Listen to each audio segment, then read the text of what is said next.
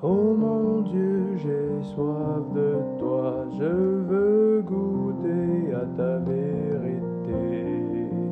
Viens illuminer mes journées au travers la parole de ça.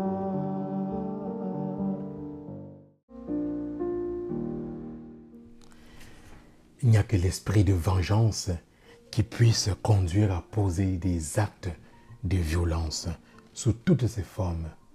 Voilà ce qui constitue un véritable scandale lorsque cela devient une pratique en religion. Le Christ dans l'évangile de ce jour est ferme. Il est radical devant l'esprit de vengeance qui conduit à la violence. Surtout en ce qui concerne toute personne qui prétend être son disciple ou sa disciple.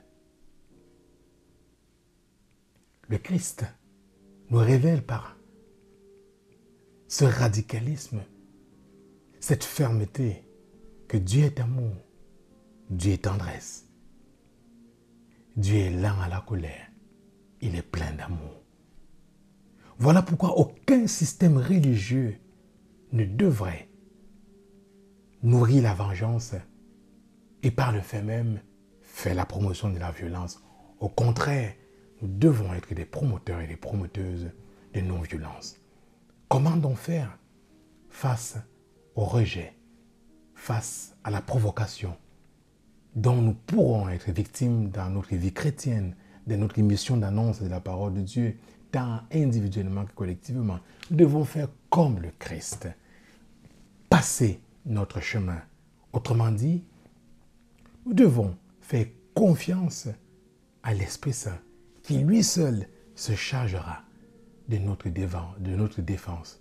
Nous devons lui faire confiance, simplement avancer, en posant un regard d'amour, sans essayer de nourrir la vengeance